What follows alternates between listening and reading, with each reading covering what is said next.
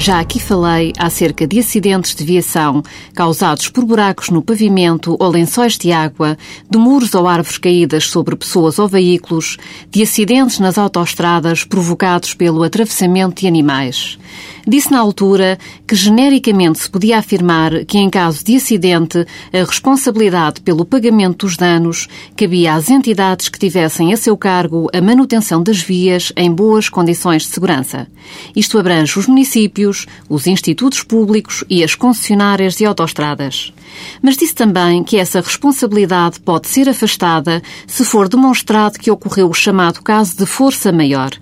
Ora, este é um conceito genérico que cabe aos tribunais densificar quando chamados a decidir um caso concreto. O que é então um caso de força maior? Podemos dizer, simplificando é certo, que se trata de situações anormais e não suscetíveis de serem dominadas pelo homem. Exemplo disso são ciclones, sismos, graves inundações ou situações de guerra. Os tribunais têm entendido que também ventos fortes e chuva torrencial integram o conceito de força maior. Dito isto, é preciso interpretar este conceito de uma forma atualista. O nível de cuidado e diligência que em pleno século XXI se espera dos responsáveis pela construção e manutenção das vias ou do património público é hoje muito mais elevado do que era no passado. Os meios técnicos e tecnológicos de que dispõem são muito mais sofisticados. Por isso, não parece razoável que a mera ocorrência de chuva ou ventos fortes seja apta a afastar a responsabilidade das entidades públicas ou das concessionárias de autoestradas.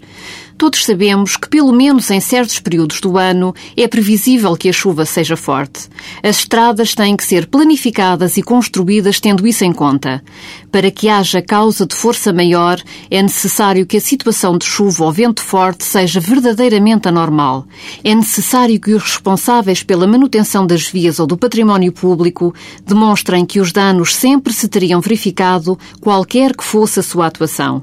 Isto exige da administração pública e dos concessionários um elevado nível de empenho e responsabilidade.